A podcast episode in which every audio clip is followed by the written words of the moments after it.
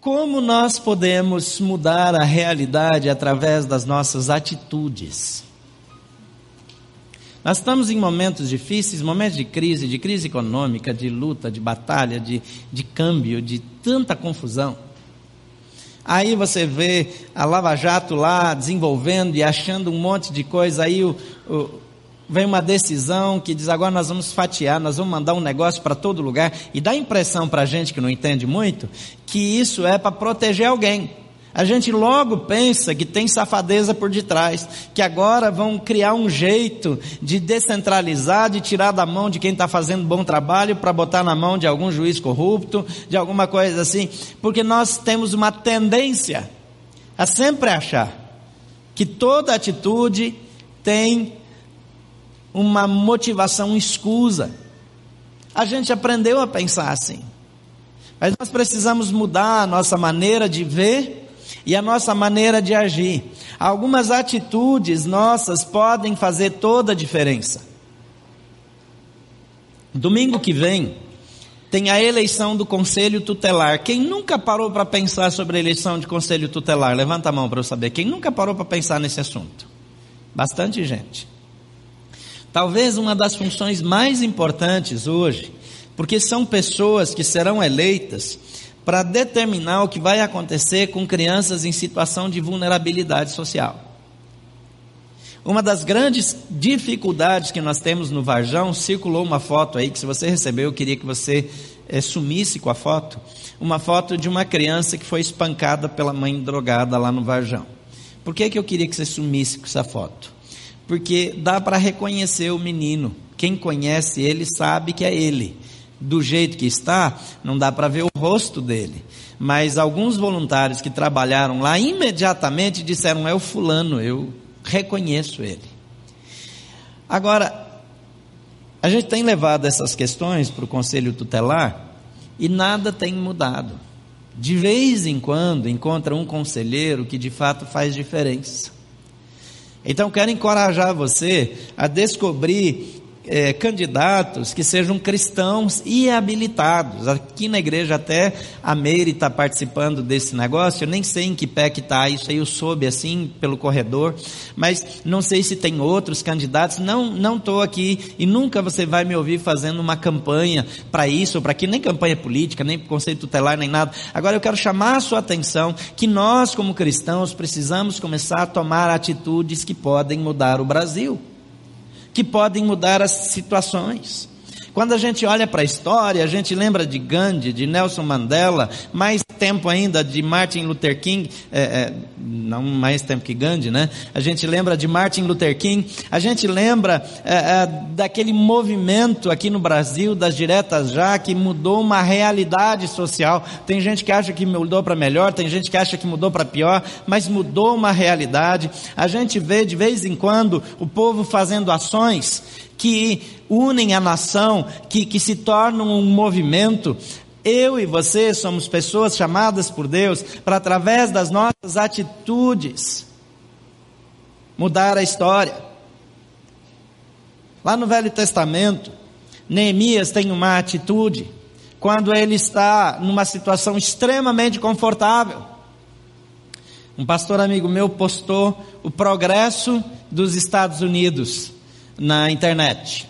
E mostrou quanto o PIB cresceu e, e como não sei o que, e foi mostrando como os Estados Unidos está prosperando. Mas ele é brasileiro, eu briguei lá já com ele, porque é, eu não quero colocar diante do meu povo brasileiro que está sofrendo agora o quanto os outros estão indo bem. E eu fico meio enciumado, meio ofendido, porque parece estar dizendo assim, gente, larga o Brasil para trás e vem para cá. E aí eu fico de brincadeira com ele. Mas a questão é que nós precisamos fazer alguma coisa onde nós estamos. Porque às vezes são as nossas pequenas corrupções. É o desconto que a gente aceita para comprar sem nota. É a o esquecimento estratégico na declaração do imposto de renda, que eventualmente vai nos custar menos. É aquela informação que a gente acrescenta que não é 100% verdadeira, que pode aumentar um pouquinho a restituição. É aquele acordo que a gente faz com alguém que trabalha na nossa casa para pagar um pouco menos. Às vezes as nossas atitudes, elas não contribuem para o todo. Neemias, ele sabe notícias de Jerusalém e ele diz: Eu vou fazer alguma coisa. E ele senta diante de Deus, ele chora, ele ora, ele jejua e finalmente ele age. Tem uma outra mulher que chama a minha atenção no Antigo Testamento, eu gosto da história dela, está em 1 Samuel, capítulo 25, é, onde essa mulher é casada com um homem tolo, rico, mas estúpido, e ele provoca a ira de Davi quando Davi tem soldados que são mercenários, que ficam guardando os rebanhos, e na época da tosquia, eles costumam receber essa história é mais trágica, eu vou parar por aqui, porque senão daqui a pouco você vai é, ficar com dó de mim. Mas não tomar atitude ou tomar atitude errada pode ser trágico na vida de alguém. A coisa pode desandar de um jeito. Davi tem uma crise em casa por causa da falta de atitude. A ausência de atitude dele é, levou ele a vários problemas. Esse texto é conhecido, depois você pode ler em casa. É, eu quero destacar algumas coisas do texto, porque eu acho que esse texto sugere algumas coisas que podem nos ajudar. Em primeiro lugar, a falta de atitude impede a detecção precoce de grandes problemas. O versículo 1 a 3 do capítulo 13, lá de 2 Samuel, diz: Depois de algum tempo, Amnon, filho de Davi, apaixonou-se por Tamar ela era muito bonita, era irmã de Absalão, outro filho de Davi. Amnon ficou angustiado a ponto de adoecer por causa da sua meia-irmã Tamar, pois ela era virgem e parecia-lhe impossível aproximar-se dela. Amnon tinha um amigo muito astuto, chamado Jonadab, filho de Simeia, irmão de Davi. A, a, a, distância entre Davi e o seu filho era tão grande que ele não consegue detectar a crise que o menino está passando. E quando nós não usamos a influência que nós devemos usar na vida de alguém, outras pessoas vão usar a influência que nós deveríamos ter. Quando você deixa o seu filho, sua filha livre para andar o tempo todo com amigos que você não conhece e ele não anda com você e, e não se envolve com você e você não tem tempo, você não está perto o suficiente, daqui a pouco a casa cai. Esse amigo deu os piores conselhos que esse rapaz podia receber. Mas a influência dele se tornou mais importante na vida de Amnon do que a influência do próprio pai. E, e, a falta de atitude nos impede de detectar os problemas antes que seja tarde demais. A segunda coisa é que a falta de atitude é, permite interferências nocivas. De uma certa maneira, eu já falei isso, porque diz aqui que Amnon tinha esse amigo muito astuto, chamado Jonadab, filho de Simeia, irmão de Davi, era primo. E ele perguntou a Amnon, filho do rei, por que você está abatido? Quer me contar o que se passa? Quer dizer, o que o pai tinha que fazer? O que alguém mais de perto tinha que fazer? E aí ele abre o coração, fala que está apaixonado por Tamar. E aí ele diz: vá para a cama, finge estar doente. Quando seu pai vier visitá-lo, diga: permite que minha irmã Tamar venha, me dá de comer. Gostaria que ela me preparasse comida aqui mesmo e me servisse, e assim poderei vê-la. E aí ele ensina o caminho da destruição para Amnon. Amnon, mais adiante, termina assassinado por Absalão. E cá para nós, nos nossos sentimentos, a gente tende a ser mais simpático a Absalão. Já que ninguém fez nada, ele foi lá e fez justiça. Mas essa é a nossa carne. O grande problema aqui é que quando eu não faço o que eu preciso fazer, quando eu não ajo quando eu deveria agir, eu provoco problemas que depois ninguém consegue consertar. A terceira coisa é que essa falta de atitude, ela contribui inadvertidamente com o estabelecimento do caos. O versículo 6 diz que Amnon aceitou a ideia, se fingiu de doente, é, abusou sexualmente de Tamar, fez tudo o cenário, enganou o pai e foi em frente. Uma atitude poderia ter mudado isso. Uma postura diferente. A quarta coisa é que essa falta de atitude ela potencializa os efeitos da crise. E aqui a gente vê no versículo 19 até o versículo 22 que Tamar foi abusada, depois foi expulsa, aí foi acolhida por Absalão e finalmente Absalão ele decide no seu coração que ele vai matar o irmão. A falta de atitude gera outras atitudes ou atitudes de outras pessoas que são tremendamente destrutivas. Tremendamente destrutivas. Absalão não falou nada com Amnon, nem bem nem mal, embora o odiasse por ter violentado sua irmã Tamar. Algumas pessoas dizem que Tamar foi assanhada, que provocou irmão, não sei o que. Aqui a Bíblia diz claramente que Absalão, é, que Amnon violentou a irmã. Não teve nada de contribuição, não tem desculpa, não tem justificativa. De vez em quando, hoje a gente ouve menos, mas antigamente a gente via quando algum abusador era preso, ele dizia, ah, ela estava vestida de maneira provocante. Não existe desculpa para nenhum tipo de atitude adoecida, perdida dessa natureza. Mas é fato que quando eu não faço o que eu devo fazer, que é básico, coisas que eu não posso prever acontecem. Quando o marido não é o marido da esposa, quando a esposa não é a esposa do marido devidamente, grandes problemas acontecem. Eu lembro de uma história que virou piada, mas é triste e é verdadeira. De um marido que era rude com a esposa, que criticava tudo que ela fazia, que era tão cético e não gostava que ela trabalhasse fora e ela queria fazer alguma coisa para se sentir útil. Finalmente ela fez um curso de pintura e comprou umas tintas e umas telas e ele ficava criticando, dizia: por que, que você está fazendo essas bobagens aí? Isso aí não dá nada para ninguém, você fica perdendo tempo com essas besteiras. Mas de qualquer maneira, ela pintou alguns quadros e pendurou pela casa. E, e aquelas telas eram bem feitas. Finalmente quebrou a máquina de lavar. E veio o moço para consertar a máquina de lavar. E quando ele viu aquelas telas, ele disse: Dona, que coisa mais linda! Isso aqui deve ter custado uma fortuna. Essa história terminou com adultério. Não justifica a atitude da esposa nem do moço que consertou a máquina de lavar.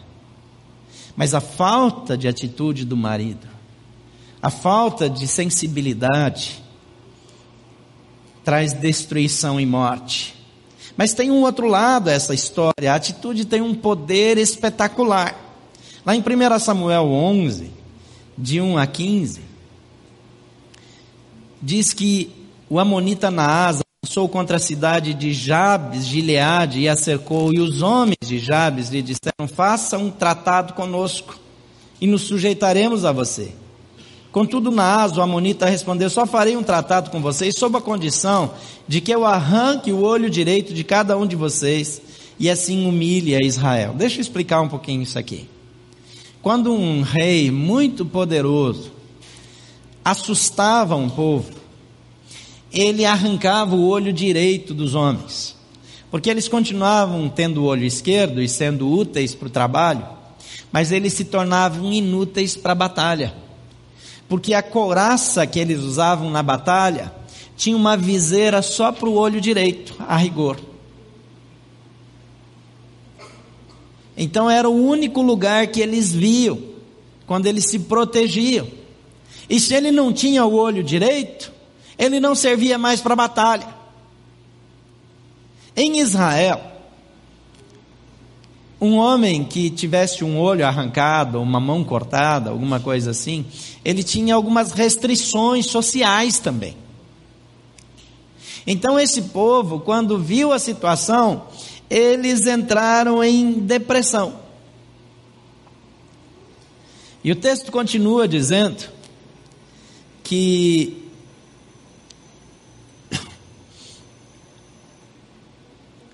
que eles pediram às autoridades de todo Israel.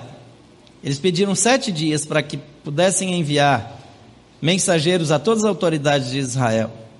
E se ninguém vier nos socorrer, nós nos renderemos. Quando os mensageiros chegaram a Gibeá, cidade de Saul, e relataram essas coisas ao povo, todos choraram em alta voz. E naquele momento Saul estava trazendo o gado do campo, e os homens de Jabes tinham e perguntou: O que há com o povo? Por que estão chorando? Então lhes contaram. Deixa eu aumentar um pouquinho aqui que está tenso o negócio aqui. Então lhe contaram o que os homens de Jabes tinham dito. E quando Saul ouviu isso, o Espírito de Deus se apoderou, apoderou-se dele e ele ficou furioso e apanhou dois bois e cortou-os em pedaços e por meio é, dos mensageiros, enviou os pedaços a todo Israel, proclamando: Isto é o que acontecerá aos bois de quem não seguir Saul e Samuel. E então o temor do Senhor caiu sobre todo o povo, e eles vieram unânimes. E quando Saul os reuniu em Bezeque, havia trezentos mil homens de Israel e trinta mil de Judá, e disseram aos mensageiros de Jabes, digam aos homens de Jabes de Gileade, amanhã, na hora mais quente do dia, haverá libertação para vocês. E quando relataram isso aos habitantes de Jabes, eles se alegraram. E então os homens de Jabes disseram aos amonitas, amanhã nós nos renderemos a vocês e poderão fazer conosco o que quiserem. No dia seguinte, Saul dividiu seus soldados em três grupos e entraram no acampamento amonita na alta madrugada e os mataram até a hora mais quente do dia. E aqueles que sobreviveram se dispersaram de tal modo que não ficaram dois juntos. Então o povo disse a Samuel: Quem foi que perguntou: Será que Saul vai reinar sobre nós? Traze-nos esses homens e nós os mataremos. E Saul, porém, disse: Hoje ninguém será morto, pois nesse dia o Senhor trouxe libertação a Israel. E então Samuel disse ao povo: Venham, vamos a Gilgal e reafirmemos ali o reino. Assim todo o povo foi a Gilgal e proclamou Saul como rei na presença do Senhor, e ali ofereceram sacrifícios de comunhão ao Senhor. E Saul e todos os israelitas tiveram momentos de grande alegria. Havia uma situação aqui difícil de crise nacional. Israel não estava acostumado a ter rei. Eles tinham pedido um rei e Deus havia apontado Saul, que mais tarde se perdeu, que mais tarde tomou atitudes erradas, decisões erradas e perdeu a unção de Deus sobre a vida dele. Ocorre que antes disso acontecer, não havia uma liderança forte. A situação estava mais ou menos como a crise política do Brasil, que ninguém sabe quem manda, que ninguém sabe quem toma as decisões, onde tudo está meio confuso. Só que além disso, havia uma ameaça de um inimigo que prometia fazer um estrago irreparável. É nas grandes crises que os verdadeiros líderes aparecem. E aqui Saul toma uma atitude é a primeira atitude dele, ele é um homem comum, ele está cuidando do gado, ele está trabalhando. E a atitude dele, em primeiro lugar, restaura a autoestima. O povo está se sentindo abandonado, fraco, sem esperança. O versículo 1 a 4 diz: O Amonita Naás avançou contra as cidades e a cercou. E disse: o povo disse: façam um acordo conosco. O povo de Israel estava acostumado a correr para Deus, mas agora ele pede para o inimigo fazer um acordo e os termos do acordo são absurdos. Primeiro, que alguns já morreriam de infecção, de problemas, por ter o seu olho vazado ou arrancado. Mas a circunstância era uma circunstância deplorável, humilhante demais. As perspectivas, as possibilidades fizeram com que eles entrassem em depressão, depressão coletiva. Eles já não tinham saída. Eles estavam no fundo do poço, mas a atitude de Saul fez com que um exército fosse formado. A segunda coisa é que a atitude certa atrai cooperação e unidade. Quando Saul retalha, corta é, é, em, em, pedaços aqueles animais e manda para as tribos e, e, e fala tudo aquilo, ele dá uma sacudida no povo. A linguagem usada hoje teria que ser outra. A maneira de comunicar teria que ser outra. Mas eu sempre desejei, por exemplo, que a nossa presidente, em algum momento nessa história toda da Lava Jato, da crise, desse um soco na mesa e dissesse: quem errou vai para a cadeia, não vou proteger ninguém, eu não tenho nada a ver com isso, nós vamos governar esse país. Se tiver ministro aqui, vai para a rua. Se tiver problema, se eu tiver que romper com um partido, com quem quer que seja, eu vou romper e eu vou governar esse país. A nação brasileira se juntaria a ela. E eu fiquei orando para ela fazer isso. Eu não sei porque não fez, né? Tem uns pensamentos pouco cristãos a esse respeito, então não posso mencionar em público. Mas eu fiquei desejando uma atitude de líder, uma postura. Quando você não faz o que tem que fazer, não é só você que sofre, as pessoas ao seu redor, o povo ao seu redor, O rei aqui tinha sido indicado, ungido, mas não tinha sido empossado. Ele não tinha postura, ele não sabia o que significava ser rei. Mas quando Saul vê aquela situação, todo mundo chora, mas ele fica indignado. Às vezes nos falta indignação para tomar as atitudes que precisamos tomar. Às vezes precisamos de uma indignação movida pelo Espírito de Deus que vai nos levar a tomar atitudes que gerem mudança, que gerem transformação. A ausência de atitudes prejudica não só a nossa casa, mas aqueles que têm qualquer tipo de relacionamento conosco e até alguns que não têm. Mas a atitude certa atrai cooperação e unidade. E aqui o povo diz, o texto termina dizendo que o temor do Senhor caiu sobre o povo e eles vieram unânimes. Gente, se uniu o povo brasileiro, ninguém segura essa nação. Desconheço o povo criativo e, e de garra no mundo que se compare ao povo brasileiro. Pode quebrar a economia, o povo não vai ficar sem comida, não. O povo inventa, é, cria negócio, vai para feira, é, faz bobagem, é, dá pirueta. O povo dá um jeito. O povo brasileiro é um povo espetacular. Mas eu e você somos chamados para ser líderes da nossa geração. Não podemos sentar e ficar acomodados sob circunstâncias. Não podemos deixar de agir quando nós não vemos saída. O Espírito de Deus está sobre nós. E muitas vezes ele precisa causar em nós uma indignação que vai nos levar à atitude certa que gera unidade e que nos leva para o caminho da vitória. Em terceiro lugar, a atitude certa promove o surgimento de novas estratégias. O povo lá de Jabes de Gileade mandou uma mensagem mal criada lá para o inimigo. Disse: amanhã, por essa hora, nós vamos estar prontos. Mas Saul, ele vai de madrugada. Talvez eles não tivessem homens suficientes, força suficiente para enfrentar aquele exército a campo aberto. Mas eles atacam aqueles homens na madrugada. E eles continuam destruindo o exército inimigo até o dia amanhecer. E eles causam uma destruição que diz que eles se espalharam de um jeito que os que sobreviveram não tinham sequer duas pessoas juntas a desorientação, o desespero, a circunstância daquele inimigo cruel. Se você ler só essa parte da história, pode até ficar com dó deles, mas se você conhece um pouco mais da crueldade daquele povo, você percebe que isso foi a mão de Deus. A atitude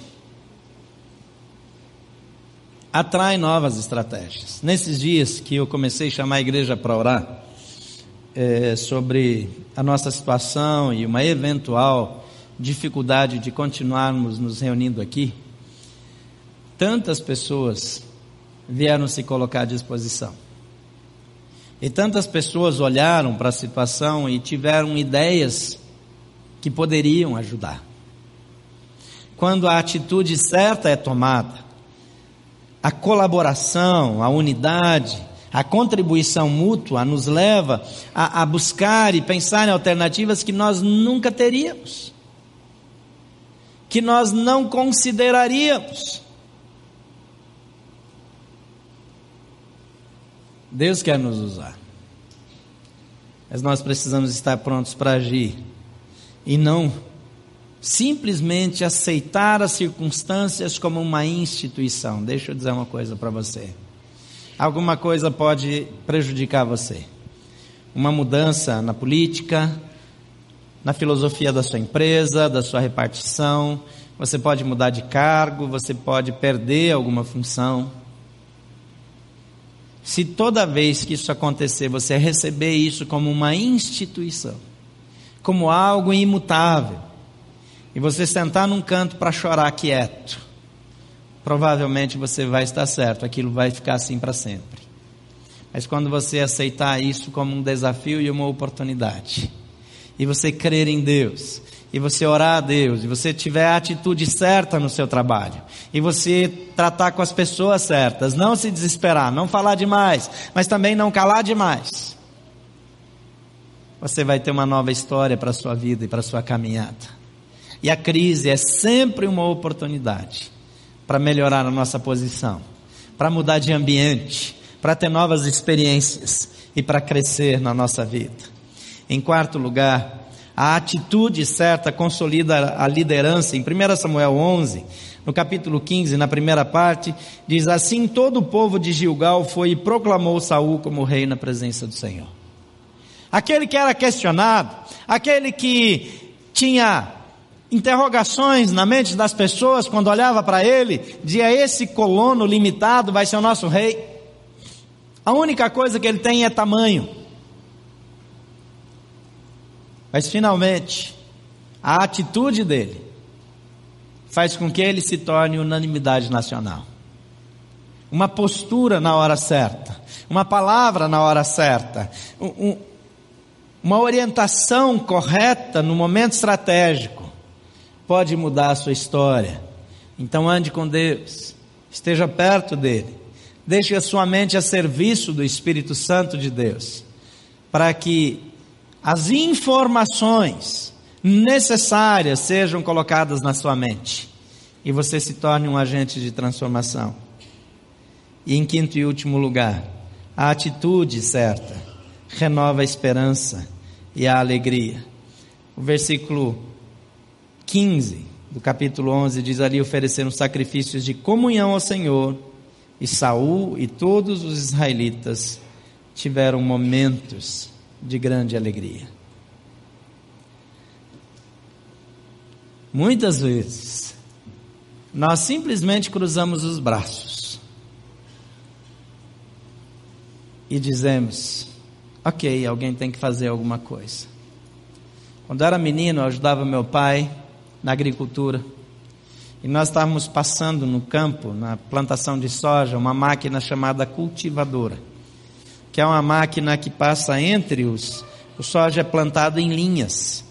E entre as linhas da, da plantação de soja, passa essa cultivadeira com, com pás que vão levantando a terra e jogando terra para o tronco do pezinho de soja, que mantém ele mais firme que ajuda ele a se nutrir melhor, mas também tira o mato que está no meio, que está roubando a energia. Em determinado momento, nós tivemos um problema e não deu mais para continuar o trabalho. E então, naquela época, meu pai ainda trabalhava também presencialmente ali na, naquela situação, então estávamos eu e meu pai trabalhando juntos. E eu me escorei na cultivadora cruzei os braços e fiquei olhando para ver o que, que ele ia fazer. E meu pai se irritou comigo e falou: Você não cruza os braços e fica olhando. Você olha para a situação e vê se você tem alguma maneira de ajudar. Vê se você tem alguma ideia para consertar o problema. Não fica aí de braço cruzado assistindo. Eu acho que ele se arrependeu depois de ter dito isso, porque nos, na hora seguinte eu acho que eu dei umas 50 sugestões diferentes. Eu não sei se alguma prestou. Mas acho que eu ajudando atrapalhei mais do que observando. Mas a lição que ele me deu mudou a minha vida, marcou a minha vida. Eu aprendi que em nenhuma circunstância, por menor que eu me veja, por menos hábil, por menos capacitado, por menos é, que eu tenha recursos ou criatividade, eu vou pensar no problema, eu vou olhar para o problema, eu vou orar a Deus e eu vou usar toda a minha criatividade, toda a minha habilidade, tudo aquilo que eu puder para a resolução do problema. E quer saber? Aquele problema, aquela lição de roça até hoje é uma bênção na minha vida. Porque às vezes nós fazemos isso diante dos problemas, nós cruzamos os braços, ou nós fazemos como o povo fez, nós começamos a chorar. Entramos em crise, em depressão, desistimos, nos sentimos enfraquecidos. Eu não sei quais são as dificuldades que você passa hoje. No domingo que vem vai estar conosco pastor Mário Freitas. E ele escreveu um livro cujo título é Desistir não é uma opção. E ele vai estar falando sobre isso conosco. Quantas vezes nós estamos desistindo? Quantas vezes nós estamos retrocedendo? E o dia que eu vi o título do livro dele, ele me mandou esse livro com antecedência para que eu pudesse ler e ajudar na revisão e dar uma opinião e escrever uma apresentação. Eu, eu não cumpri o que ele me pediu, eu não pedi perdão para ele já. Mas é, esse livro chegou na minha mão num momento extremamente estratégico. E quando eu soube que ele vinha para Brasília, eu falei: é hora de ele compartilhar isso com a nossa igreja. Eu tenho visto tantas pessoas desistindo. Tantas pessoas que olham para a situação dos seus filhos e dizem: deu errado, eu desisto. Que olham para o seu casamento e dizem: deu errado, eu desisto. Quem sabe eu vou tentar de novo com outra pessoa em outro tempo. Tantas pessoas que olham para a sua situação financeira e dizem: deu errado, eu desisto. Não quero mais.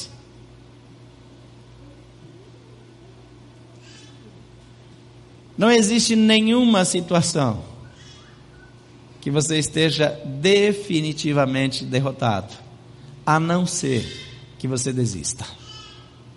Você nunca estará derrotado, nunca será vencido, até que você desista. Então nunca desista. Nunca desista. Sempre é cedo demais para desistir. Você não consegue vencer determinado pecado não consegue mudar determinada atitude, não consegue resolver determinada crise familiar. Você não vê saída, não desista. Cheio do Espírito de Deus, Dirija a sua indignação não para as pessoas, mas para o problema, para a circunstância. Dirija a sua indignação e use o potencial da sua indignação, canalizando para levá-lo a tomar atitudes de reconstrução, de esperança, de mudança de vida. Deus quer usar você como canal na sua casa, no seu trabalho, entre os seus amigos. Então não desista. Feche seus olhos, eu quero orar por você. Talvez nesses dias você esteja pensando em abandonar algo. Talvez você veio para cá hoje de manhã pronto para desistir do seu casamento, do seu negócio, desistir do seu filho que de novo ontem à noite saiu e chegou em casa bêbado, drogado, quebrou coisas em casa.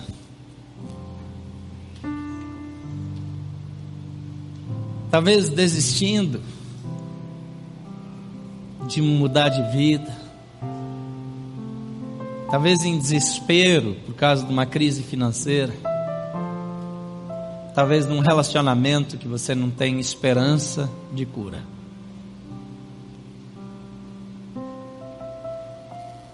A mudança do cenário começa com a mudança das suas atitudes. Amar incondicionalmente. Abrir mão de coisas valiosas. Saul era de uma família pobre. O primeiro sacrifício foi dos animais da sua própria família. Há perdas. Há coisas que nós precisamos entregar, que nós queremos preservar.